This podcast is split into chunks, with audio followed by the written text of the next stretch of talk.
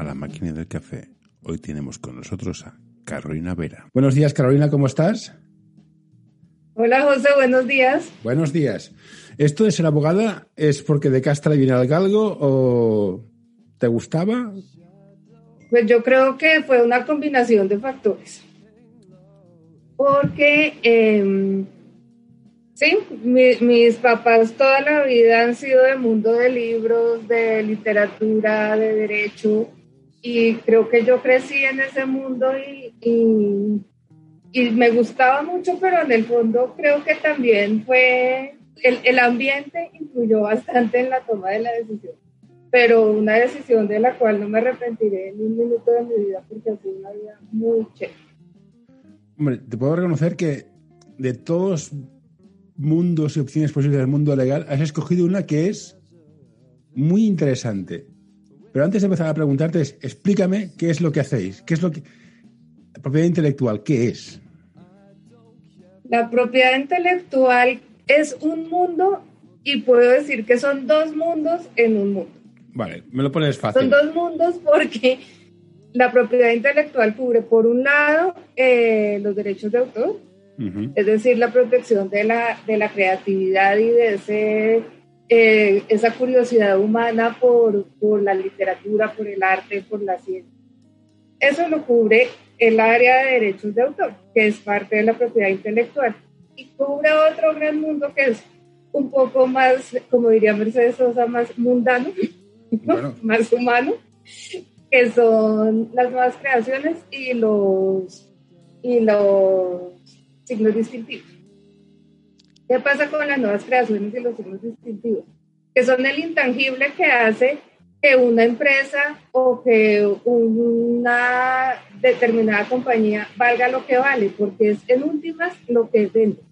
Los signos distintivos son la forma que hace que tú elijas este producto y no otro. Tú, tomas Coca-Cola y no Pepsi. ¿Por qué? No creo que sea por el sabor. Mm -hmm, sí, sí, pero es, es, es, curioso porque puedes patentar la palabra Windows. Eh, eh, por ejemplo. Ayuda a mantener este podcast en anorta.com barra colaborar. Veamos una gran, pues, una gran, o sea, la reina de la, de la propiedad industrial que es Apple. Apple Ellos sí. tienen todo en una empresa, tienen una marca poderosísima, tienen unas creaciones maravillosas en materia de software, sí. tienen eh, las patentes de cada nuevo desarrollo, porque imagínate, ellos empezaron con la Mac, con la computadora aquella, y fueron haciendo, y luego vino el iPhone, y luego vino el iPhone, y luego vino el iPad, y cada desarrollo es un salto en la industria importantísimo, y todo eso está patentado, y además tienen unos diseños que son exclusivos de ellos y que todo el mundo quiere tener. Entonces, uh -huh. eso, eso es el ejemplo maravilloso de, una, de la propiedad industrial en una empresa. Entonces, podemos, yo si soy un autor, puedo patentar mi obra como autor y también puedo patentar la imagen de marca o algo que me identifique como marca. Puede ser la manzana, la textura, el sabor, el olor. ¿Puedo patentar un color también? A ver, las patentes son los nuevos desarrollos tecnológicos. Eso es lo que se patenta. Sí, Entonces, normalmente sí, pero también he visto, leído que se puede patentar el tacto de una botella y ya me he quedado muerto. Exacto, pero no se llama patente. Técnicamente ah. eso es un registro de marca. ¿Qué diferencia hay entre patente y registro de marca entonces? A ver, la patente es un nuevo desarrollo tecnológico, un salto en la industria, en cualquier industria de la que estemos hablando. Uh -huh. Entonces, pensa, pensemos en, vayámonos a industria farmacéutica, ahora que estamos en tiempos de COVID. Uh -huh. Piensa en el viaje. ¿Qué es el viaje? Es un nuevo, un nuevo uso de un componente farmacéutico que primero servía para el dolor de cabeza o lo que fuera y luego se encontró que servía para la disfunción eréctil, entonces se hizo una patente de segundo uso. Esa es la patente. Es la protección eh, del monopolio del uso exclusivo de una nueva creación, un nuevo desarrollo que da un salto en la industria, en cualquier industria de la que estemos hablando, es decir, que no es obvio para la gente que trabaja en esa industria. Y la marca es lo que identifica el producto. Entonces, la patente es lo que hicieron frente a ese salto de esa fórmula que hace que el Viagra eh, sirva para la disfunción eréctil y la marca es Viagra. La madre de Dios. A ver, entonces.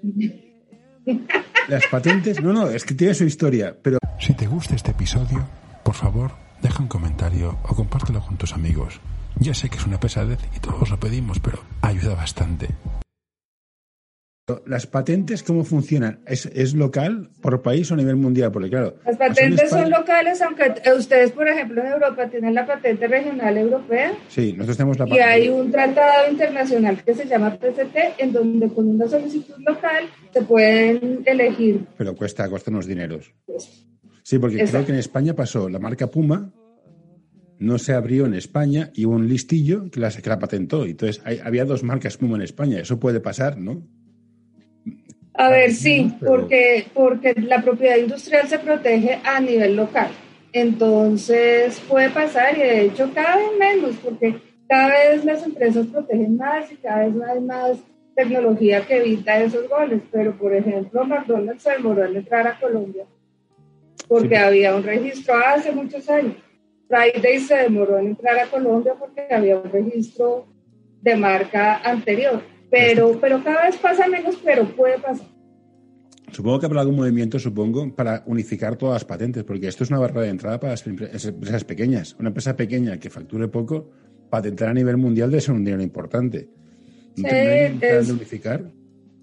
Es, eh, es, sí, bueno, se ha tratado, por lo menos con la PCT se ha tratado, pero la verdad es que la propiedad industrial, la inversión es importante pero también el, a ver, la ganancia o la, la, inversión, sí. la retribución a futuro es muchísima, porque en materia de patentes tienes el monopolio por 20 años del inversión. Y, en materia de marcas es la exclusividad por 10 años, pero esos 10 años son renovables. Entonces, cada 10 años renuevas, renuevas, renuevas y es punto. Nadie te la puede usar en, la, en el territorio donde tengas el registro. Otra pregunta que te quiero hacer es, eh, si yo tengo una patente, ¿puedo negar el uso a terceros o tengo, estoy obligado a licenciarla? A nivel farmacéutica. Mira, depende y esto es una, esto por ejemplo, ese sí es un tema hoy en tiempos de COVID. Por eso te lo digo. Por cómo funciona en Colombia. nosotros tenemos en Colombia la decisión 486 que cubre Ecuador, Perú, Bolivia y Colombia, eh, porque somos los miembros de la Comunidad Andina de Naciones. Entonces, ¿qué dice la decisión? el, titular de una patente tiene el derecho al uso exclusivo, es decir, una especie de monopolio durante 20 años. 20 Pero ¿qué pasa? Hay una salvedad que dice en, una, en un parágrafo. Por razones de interés nacional, se puede restringir la patente e incluso si la patente no ha sido usada por el titular y se necesita, es, existe la obligación de licenciarla a quien sí la pueda usar.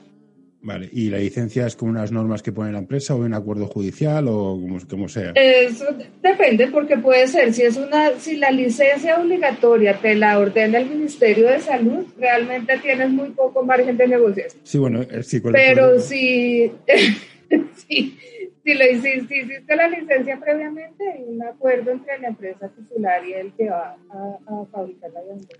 Y otro tema interesante para mí que vengo del mundo de tecnología son las patentes de software que son básicamente patentar modelos matemáticos. ¿Esto se hace o solo funciona en Estados Unidos? A ver, eh, en Estados Unidos hay más patentes y en Europa hay más patentes de software que en Colombia. En Colombia fuimos, mejor dicho, ¿cómo, cómo empezó la protección del software?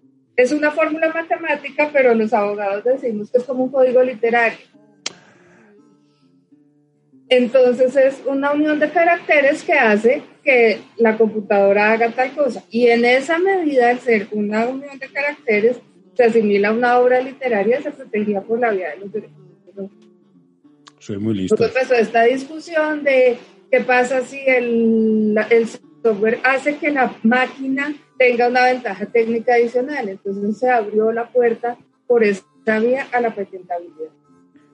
Pero entonces tienes que probar que, tú, que ese código hace que la máquina tenga una ventaja técnica que no tendría sin la existencia de ese software. y ahí puede, puede venir la vía patente. Mientras tanto, la vía de derechos de autor como una obra literaria, pues por decirlo de alguna manera, pero es la mejor manera de entenderlo. Es una obra literaria. Voy a ser malo. Si a mí me cuesta y llevo metido en el mundo 20 años, a un juez estoy convencido que no tiene ni idea de lo que están explicando. No, no, no Por eso es que tenemos... Pero, En Colombia tenemos jurisdicción especializada porque sí es complicado. Y la justicia ordinaria para decirle que la... Y el juez, ¿de qué me está hablando? Entonces, la Superintendencia de Industria y Comercio, que es como la oficina de marcas y patentes, por decirlo de alguna manera, tiene una división que se llama de asuntos judiciales. Y en esa división, la super actúa como juez. Es decir, está investido de las facultades que tiene la justicia y el funcionario es juez. Entonces, normalmente los procesos de infracciones de patente o de marca, de competencia desleal, se llevan en, en, esta jurisdicción de la superintendencia. Pues en este se usa la superintendencia con facultades jurisdiccionales porque son personas especializadas en el tema. Y es como un diálogo, se dialoga en el mismo idioma. En la justicia ordinaria puede ser más. Y y esto me has dicho que las patentes pueden durar 20 años, ¿no? Más o menos.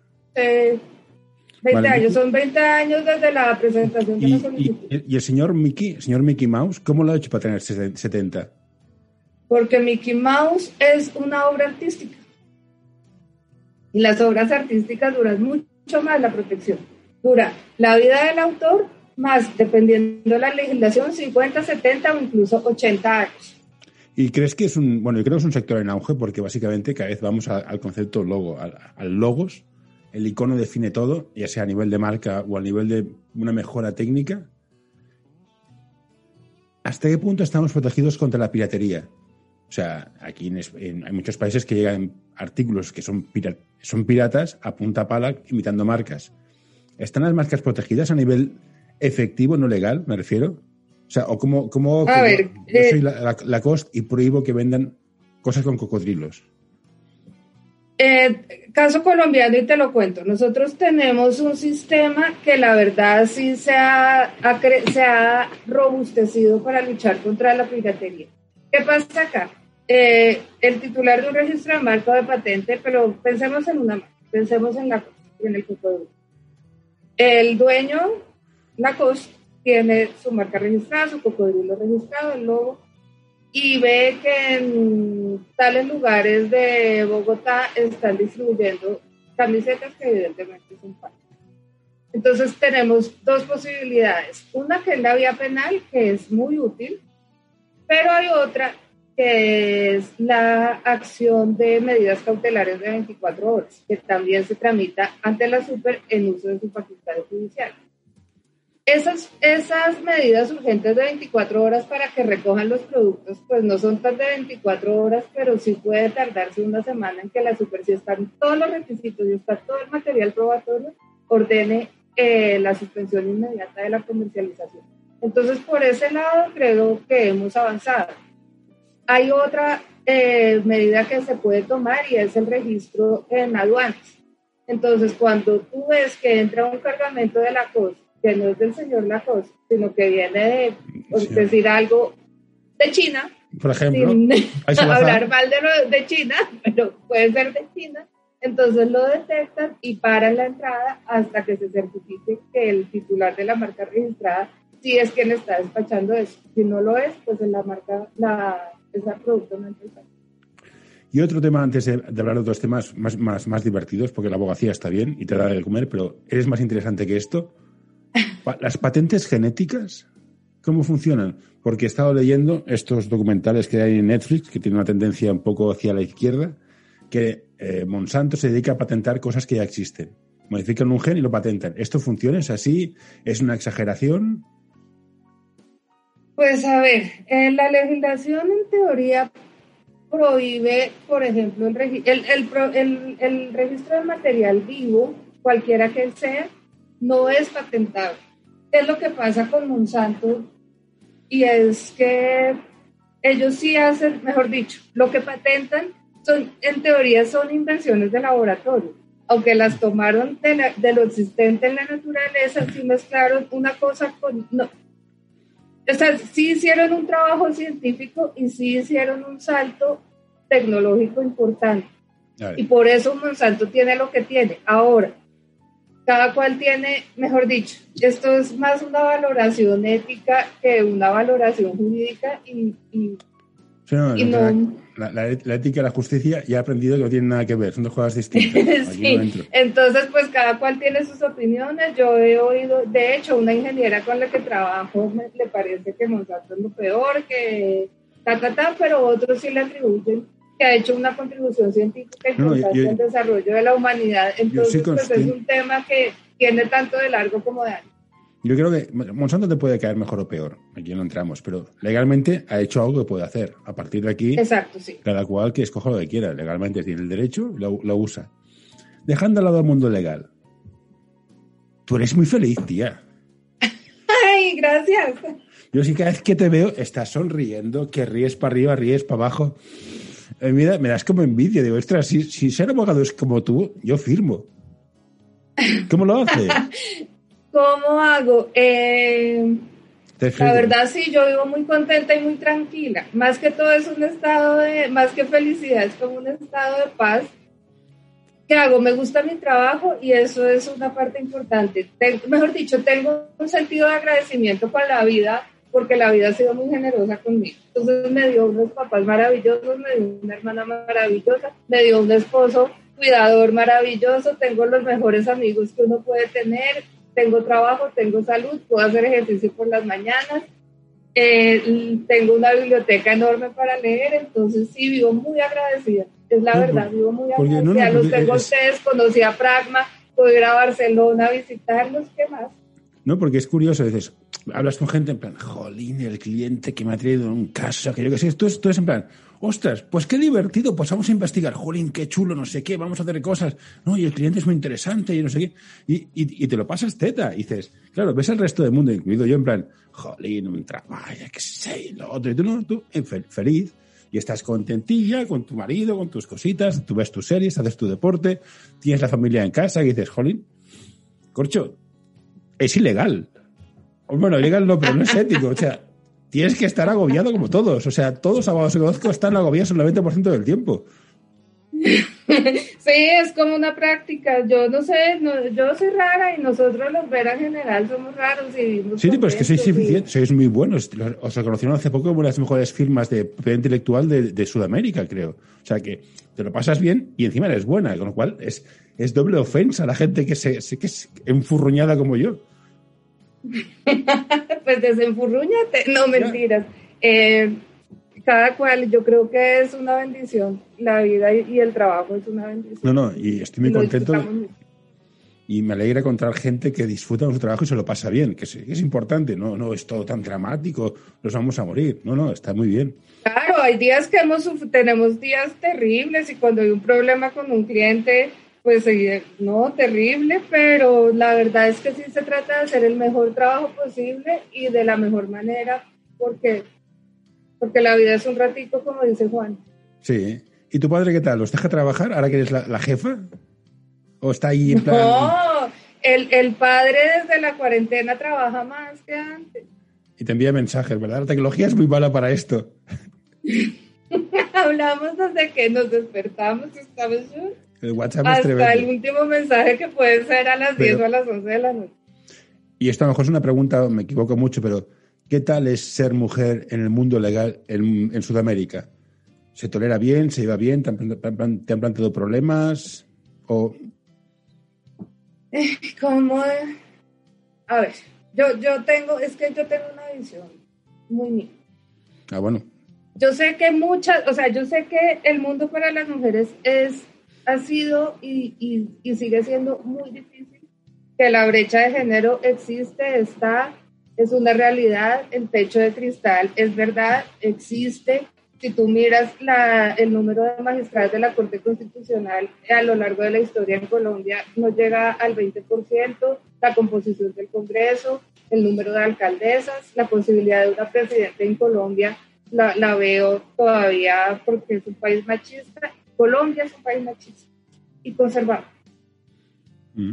Yo no soy ni machista ni conservadora, pero, a mí me ha ido muy bien y yo la verdad sí he tenido, he contado con el respeto tanto de mis colegas como de mis clientes que valoran muchísimo el trabajo, que, nos, que me tienen confianza, o sea, nos tienen confianza como prima, pero siento que como persona también. Pues Nunca he sido agredida nunca he tenido un tema de abuso, de acoso, nunca en mi vida puedo decirlo. Sé que muchas, muchas mujeres han pasado por eso, yo no, y en ese sentido he sido eh, una bendecida. Entonces te hago otra pregunta. ¿Qué se siente ser una pionera que derriba, derriba barreras? No, siento eso. Hombre, a ver, en serio, estás en el mundo legal, que es un sector muy masculino. Eres presidenta de una firma legal en un país que, que es machista y eres una de las mejores firmas, con lo cual estás rompiendo barreras, eh, estás rompiendo techos de cristal. ¿Qué se siente? Eh, pues mira que no, no me lo había planteado nunca de esa manera y acabas de darme una emoción muy grande por esas palabras. Te agradezco mucho. Bueno, no, espero que, bueno, yo soy más, yo soy muy, muy, de la meritocracia. Entonces, si lo haces bien, fantástico. Si lo haces bien, encima te diviertes, adelante con ello. No hay ningún problema. Y los Vera, ¿cuán importante es la familia para vosotros? Porque siempre estáis, juntos. Uy, mira, mi, mi, esposo me dice, ustedes son la familia más unida y más amorosa que yo he conocido en mi vida y he conocido a muchas familias, pero con ustedes que se apoyan, se ayudan, están ahí, es una cosa impresionante para nosotros y, y ver abogados en general mejor dicho, lo que hicieron mis papás fue no, no hicieron una firma de abogados, sino que la gente que trabaja con nosotros es como una familia, o sea, realmente hicimos una familia grande y, así tratamos a la gente, creo que la humanidad y, y el respeto y el apoyo, de verdad, ayudarnos por ayudarnos de corazón ha sido como una de las cosas que nos ha caracterizado en la vida. Sí, la pues familia es fundamental. Sí, pero esto es lo que, lo decía Carlos Manovens de vez en cuando si quieres ir lejos, ves acompañado. Si vas acompañado de la familia, qué mejor que eso, claro. En el fondo, es el mejor apoyo que puedes tener. ¿Y qué más te voy a preguntar? Aparte de la abogacía, ¿qué más te interesa? ¿Series, películas? Dices que tienes muchos libros en casa. ¿Qué te, te gusta leer? ¿Qué género te gusta más? Me, yo leo novelas todo el tiempo. Me gustan las novelas y me gusta Latinoamérica en temas de novela. ¿Y qué me recomendarías? Va, yo soy muy de Stephen King, va. Hoy quiero recomendarte este podcast. Balap Education es un proyecto educativo deportivo que busca la formación completa de jugadores y entrenadores. Quieren fomentar su desarrollo basado en la educación del jugador y el entrenador, mediante el análisis de situaciones reales del baloncesto desde diferentes puntos de vista. Hoy quiero recomendarte este podcast. Psych and Roll, un podcast sobre psicología y deporte en el que tratarán diversas temáticas relacionadas con ambas disciplinas. Un programa creado para aportar realidad y necesidad en torno a la psicología, además de facilitar un espacio donde la comunicación sobre ciertos temas esté libre de tabús, estigmas y etiquetas. Mm, ¿Qué te recomiendo? ¿Qué leí? A ver, ¿qué libro me ha marcado este, este año que ha tocado leer bastante? Mira, eh, Padura. Padura es un gran descubrimiento que hice hace un par de años. Leonardo Padura, cubano maravilloso. Acaba de lanzar un libro que tengo que ir a comprar mañana, pero este año me leí Los rostros de la salsa. Y pero su obra maravillosa es El hombre que amaba a los perros. Entonces, una gran recomendación. Eso me interesa mucho, la literatura es muy chévere. Si yo pudiera, mejor dicho, cuando me retire, yo me meto otra vez a estudiar y creo que volvería a estudiar. Ostras, a mí me gustaría tener tiempo para esto. Yo es que me gustaba leer, pero es que era pero con la pandemia se me han quitado las ganas. Ya ni veo ni series ni nada. Estoy todo el día enfurroñado. Los virus de las narices, no podemos salir, ¿no? Y aparte de eso, yo tengo, yo tengo niños que están en casa y, ostras, me, me sabe mal. Pero me gusta, a mí me gustaba leer, lo que leo menos. Entonces, lo que me doy cuenta es que leer eh, no ficción para aprender cosas me cuesta un montón. Cada vez leo más temas de evasión. Por eso leo cada vez más Stephen King, novelas de ciencia ficción, para evadirme la realidad se me hace muy pesado. O sea, cada vez me gustaba mucho leer documentales, pero ya se me han quitado las ganas. Quiero cosas de evasión, de fantasía, no sé. Este último documental, el de las redes. Es buenísimo. Buenísimo, me encantó. Sí, sí, a mí me Y vi uno, documentales no veo mucho, ¿sabes? Eh, me gusta más ver pelis que documentales y series. Series en absoluto. yo soy la única persona en el mundo que no ha visto La Casa de Papel. Perdona, ¿has visto La Casa de Papel? ¿Ni Stranger Things? No he visto La Casa de Papel. ¿Y Stranger Things tampoco? Tú eres de los 80, tú has visto ET, Los Goonies, todos estos los has visto. ET, sí. Los Goonies. Bueno, no sé cómo se, llama título. Has de ver Stranger Things. Es ochentera nada más, no poder. Está en mí. Sí, no. Pero claro, si no es de series, también qué te voy a decir. Es que no, no me gusta el queso. Pues prueba el camembert, ¿no? Si no me gusta el queso, ¿para qué insistes? También tiene razón. Exacto, ¿no? Es como una cosa porque yo veo a la gente, o sea, como que las personas empiezan con una serie y después es una obsesión y, cuando viene la otra, ahora que lanzaron The Crown en Colombia, pues no, pues la gente estaba, o sea, se sembraron todos los capítulos de una sola sentada porque era la expectativa y ese desespero por saber qué va a es, es, tener tiempo, Carolina, y no, no, da, no da para toda la vida, o sea, tú tienes hijos, yo sí, o sea, no, da, no me da tiempo para todo, o sea, trabajar, ver series, no me da tiempo, hacerme un resumen porque no, no, da, es escoger. Y yo creo que tienes razón, la literatura es uno de los placeres más privados más interesantes que hay, porque es tuyo, estás sentado, lo puedes hacer en cualquier sitio, no te falta ni conexión a internet, ni Netflix, ni nada. Es. Nada. Y te sumerges. Y aparte te lo inventas tú, porque no, tienes, no, tienes, no ves nada, te vas a imaginar todo con las palabras que te ponen. Es un, es un género que es, es, un, es un arte que está muy bien. A mí me gusta bastante. Pero ya te digo, me cuesta mucho ahora ponerme. y es una, eso, yo también pienso que es como un método de evasión, porque entonces tú te metes en tu libro y como estás metido en eso, te tienes que imaginar cada personaje, cada escenario, pues entonces es un rato, dos horas que no estás con tu vida, sino estás en otra vida. Entonces, aquí la pregunta es, Netflix, digo Netflix, eh, ¿ebooks o papel? Papel. Papel, papel. Entonces tienes que tener una casa Papel y hacer así y hacer ruido y que, por la noche tenga que torcer así para no despertar a mi ese, libro, hablaba con una escritora que era los libros gordos no son más de 700, 800 páginas, pero yo me acuerdo cuando era joven esos tochos que estabas leyendo y te dolían las manos de aguantarlo. Eran, eran unos tiempos majos.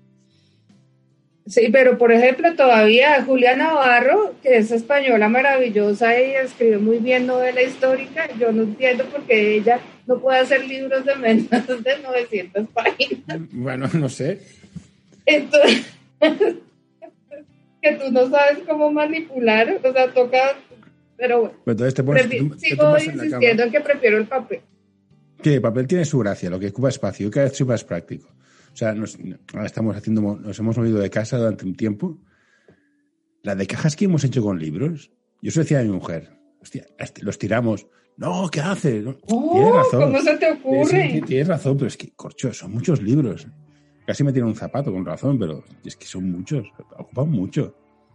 Luego, pero también dan calor humano y hacen que la casa sea. Sí, no, una casa... Yo, el libro que más, uno de los libros que más cariño que tengo que desapareció es El Señor de los Anillos, a los tres tomos, porque me lo leí yo, se lo de mi hermano, me lo volví a leer yo, y el libro dices, yo esto me lo he leído con, con 12 años, y dices, ¿qué haces leyendo esto? Pero bueno, es igual. Tienen cierto cariño, pero ocupa mucho espacio, eso es muy práctico. Yo soy más tradicional en eso, sí, me gusta verlos. Y, y me gusta como, ay, yo me acuerdo que hace tres años leí tal libro que se ajusta a este momento. Voy a buscarlo.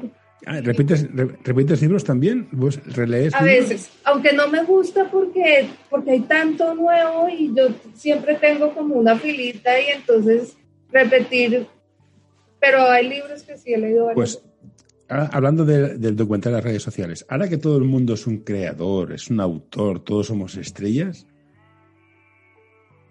¿Cómo filtras los libros buenos? ¿Cómo, ¿De dónde te llegan las recomendaciones? ¿Tienes un amigo que es, es editor? ¿Tienes un, una librería? Tengo, tengo dos librerías, tres librerías hay en Bogotá. ¿De, ¿De libro viejo, de las de verdad o...?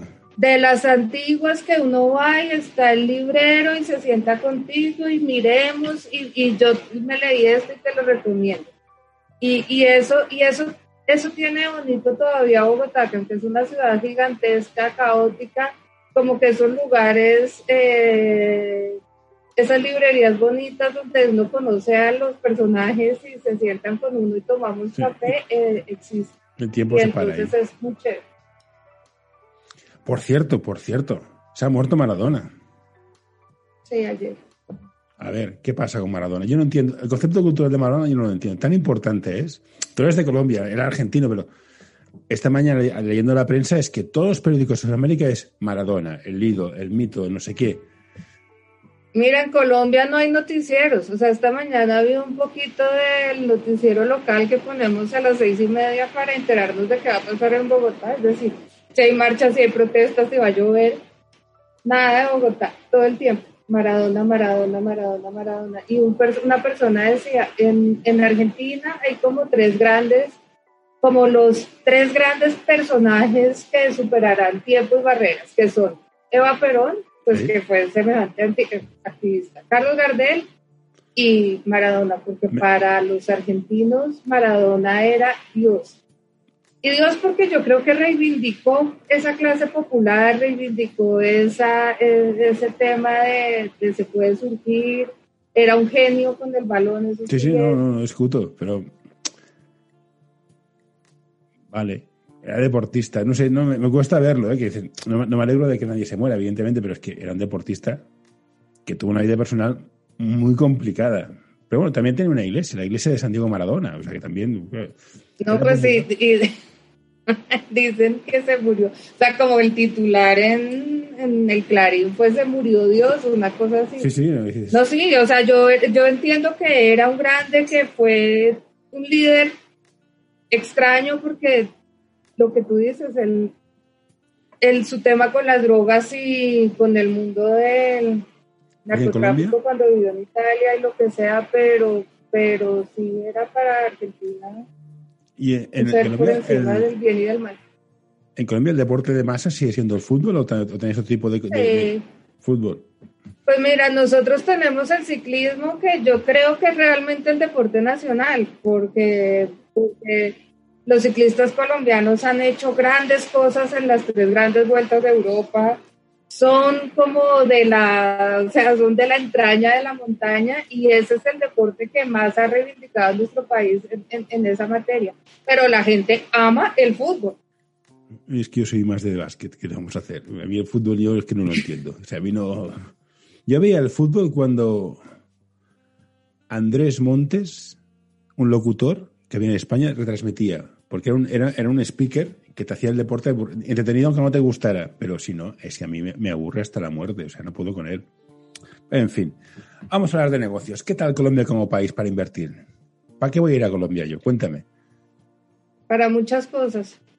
Vale, pues si me, concretas me harás un favor. Mira, ¿qué va a pasar con Colombia? Sí, y, y, más, allá del tema de, empezar, Perdón, perdón, te interrumpa. Yo creo que Sudamérica es un sitio de enormes oportunidades que aún no las habéis aprovechado por lo que sea, aquí no voy a entrar, pero tiene que explotar algún día. Entonces, sé que hay que estar. ¿Dónde hay que estar y por qué? ¿Dónde hay que estar en Sudamérica? En Colombia, por ejemplo. Yo diría dos países, dos países que tienen, la tienen toda y son Colombia y Chile. Chile está un poco apañado últimamente, pero bueno, dime, pues, sigue, sigue. Sí, tiene el tema que ahora se viene la, la constituyente, ha estado con muchas protestas, pero de todas maneras la economía en Chile siempre ha estado bien y Chile es de los países del tercer mundo, es primer mundo. Sí, es lo más parecido. Eh, sí, y, y nos llevan ventaja. ¿Por qué digo Colombia? Colombia tiene y, antes de la pandemia, pues como las expectativas para este año eran grandísimas, vino esto y, y nos bajoneó a todos, pero la necesidad es la madre de la creatividad. Sí. Y, y, y, empiezan a surgir rápidamente nuevas ideas, las industrias creativas van a estar muy apoyadas. Eh, la economía, o sea, entiendo que tanto a nivel distrital, por ejemplo en Bogotá, como a nivel gobierno, eh, va a haber ayudas durante, o va a haber pues eh, alivios durante determinado tiempo a todas las industrias creativas, arte, tecnología, y entonces es un, es un país en donde, en donde puedes venir y poner tu plata porque, porque van, van a pasar cosas muy buenas. ¿Y por el turismo. El turismo se está apoyando y se va a sacar eh, de una manera muy importante en los próximos dos o tres años. Cada vez Colombia sale ranqueada en puestos más altos como capital, eh, como lugar para venir a hacer turismo, Bogotá como lugar para hacer congresos, porque es, porque es un lugar que tiene muchas cosas. Y lo que te voy a decir, eh, Colombia se está posicionando como un hub de negocios para toda Sudamérica también. Que me parece y además, claro, porque es que tiene la posición, estamos justo en la mitad. Sí, sí. Entonces es como de aquí se sale todo para abajo, pero también para arriba. sí, sí, por eso, como, como, hub. Interesante. Eh, tenemos el tema de zonas francas que también eh, están eh, muy bien diseñadas y muy bien reglamentadas. Em, y además que es un país geográficamente y de riqueza, de riqueza, de, riqueza natural y, mm. y, de recursos enormes. O sea, acá la biodiversidad, los paisajes, eh, Colombia es un país precioso. Y es un país serio. No es, no es lo, que, lo que fue en su momento o lo que la imagen de algunas series te pueden dejar. Es un país serio ahora. Pues mira, yo la otra vez estaba escribiendo un artículo que cuando termine de hacer esta investigación, que está muy chévere, te lo va a mandar. Gracias. Para Praga. Y es el cambio que tuvo para Colombia el tema de, o sea, que ha sido para Colombia el tema del narcotráfico y cómo ahora esto lo estamos reorganizando. El, la, marimba de los años 70, en, la bonanza marimbera, pues todos sabemos que trajo el desastre que trajo, porque detrás de la marihuana vino, ya no eran los millonarios de la marihuana, sino descubrieron que era muchísimo mejor la coca y las cantidades de dinero ilícito que entraban eran una cosa terrible. Hace tres años, en el, sí, en el 2017, eh, se fue aprobada la ley de uso medicinal de la marihuana, del cannabis. Eh, está siendo una industria realmente. Brutal. una industria buenísima, porque acá lo puedes tener todo. Puedes tener desde el cultivo hasta el laboratorio, hasta la exportación. Toda la cadena se puede hacer en Colombia porque está permitido hacerla y está regulada. Una parte del Ministerio de Justicia y otra del Ministerio de Salud. Y tú haces, te vienes acá, inviertes en tu cultivo, montas tu laboratorio y lo puedes mandar a tu país de origen. Claro, en aquellos países en donde sale el uso medicinal. Pero, por ejemplo, es una industria que tiene todo para hacer eh, una, una potencia. Cambia un poco esa... Sí, no, pero el talento humano que tenéis existe. O sea, vale que os hizo para el mal, pero todo, todo que se montó el Pablo Escobar ese, hay que saber hacerlo, o sea, la logística, la distribución, ese conocimiento lo tenéis. lo usamos para el bien y ya está. Antes de cortar y despedirme, vamos a pasar a temas más casuales. Me flipa el. ¿Qué es eso? ¿Un cerdo o qué es lo que tienes ahí detrás? ¡Ay! ¡Es mi hija! Es que se me olvidó quitarla porque para las reuniones importantes la pongo en otro lugar. mi hija se llama Martina, me la regaló mi hermana y me acompaña a trabajar. Qué fuerte. La gente no puede ver, pero es, especie, es una especie de oso o de, o de elefante. Es un cerdo, es, una marranita. De color rosa. Brutal. Qué tremendo. No, no, es lo que te digo. Tú eres feliz. O sea, no sé qué pasa contigo que eres feliz. Entre esto, el estucado así de, de, grados de azules y el póster de perros, es que lo tienes todo. Y, ahora te cuento Peppa Pig que tienes ahí también detrás. O sea, tienes una afición con los cerdos. Bueno, Carolina, ha sido un placer. Me ha encantado meter cosas de propiedad intelectual, lo que es el artista, el desarrollo de software, las Monsanto y todas las cosas. Me encanta ver que alguien disfrute, se lo pasa en su trabajo, que eso es algo que deberíamos aprender todos, disfrutar de nuestro trabajo.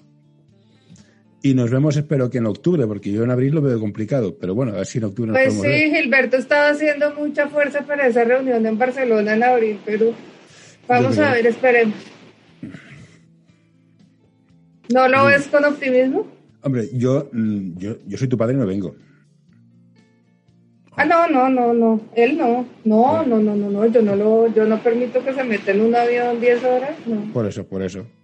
No sé, veremos qué pasa. Pero bueno, de momento tenemos la tecnología para enviarnos mensajes y molestarnos, que es lo que toca.